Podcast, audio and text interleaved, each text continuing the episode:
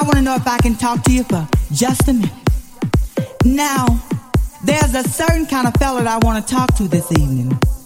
I want to talk to all these little dick ass motherfuckers running around here who think they got a big dick.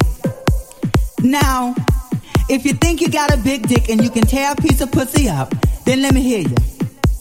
Aha, just as I thought, not one motherfucking word. My name is Sweet Pussy Pauline, and I got a story that I want to share with you this evening. Is it okay? Now, I recently had an incident. This motherfucker climbed up on top of me, the littlest dick you ever seen in your motherfucking life.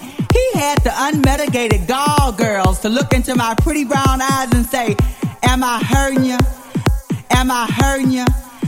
Am I hurting you? Am I hurting you? Am I hurting you? Am I hurting you? Am I hurting you? Am I hurting you? Am I hurting you? Am I hurting you?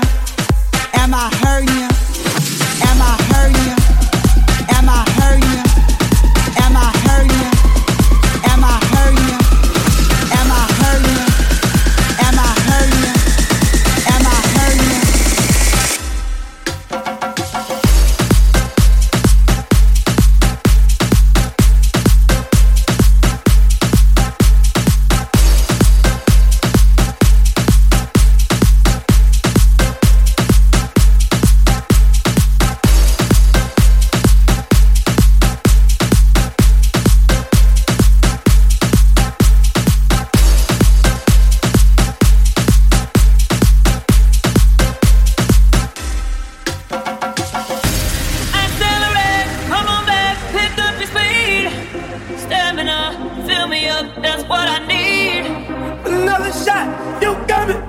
With me.